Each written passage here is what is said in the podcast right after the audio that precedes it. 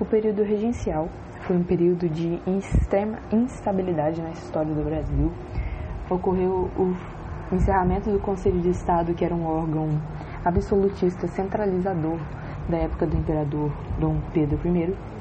Acontece de, desde quando Dom Pedro I abdica até o golpe da maioridade. Os regentes têm um trabalho muito grande em manter o território, conter as revoltas e ainda tentar construir, continuar construindo esse Brasil. Há uma guerra, guerra entre aspas, entre um projeto centralizador e descentralizador nesse período. E há algumas regências chamadas de regência trina, provisória e permanente, e una, é, e duas unas depois. Há uma consolidação de corrente de pensamento com o pessoal que era chamado de exaltado, que defendia o federalismo, seja por uma monarquia ou por uma república, os moderados que queriam uma monarquia que era controlada e os restauradores que ainda queriam o retorno de Dom Pedro I.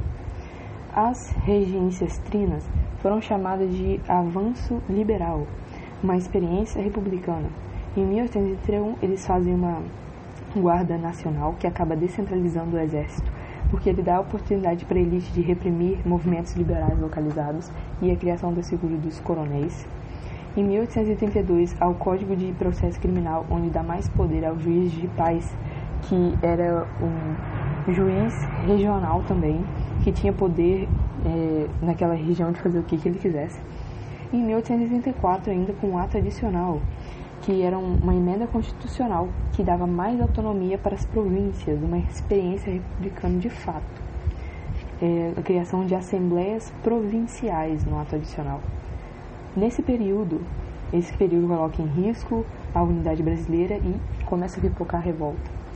A desacabanagem, que tentava a separação do Pará, que eles se sentiam traídos e foram reprimidos.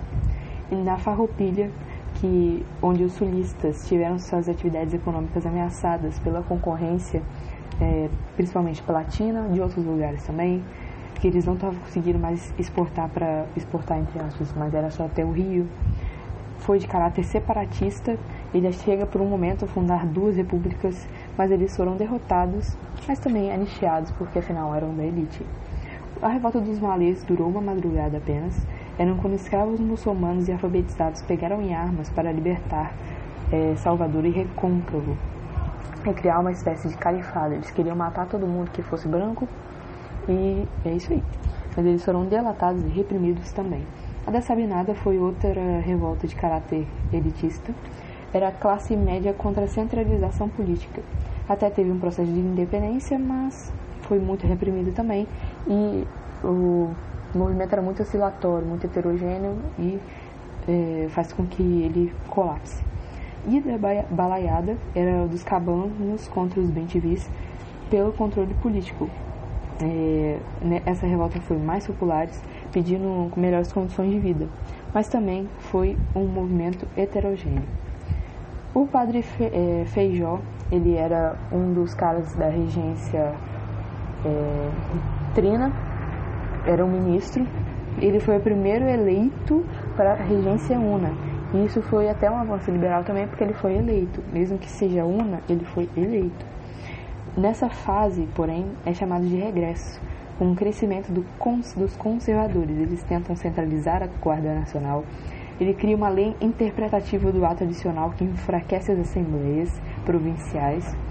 Cria o Código de Processo Penal e esse processo é chamado de regresso e é porque tinha liberdade demais, muitas revoltas, muita baderna.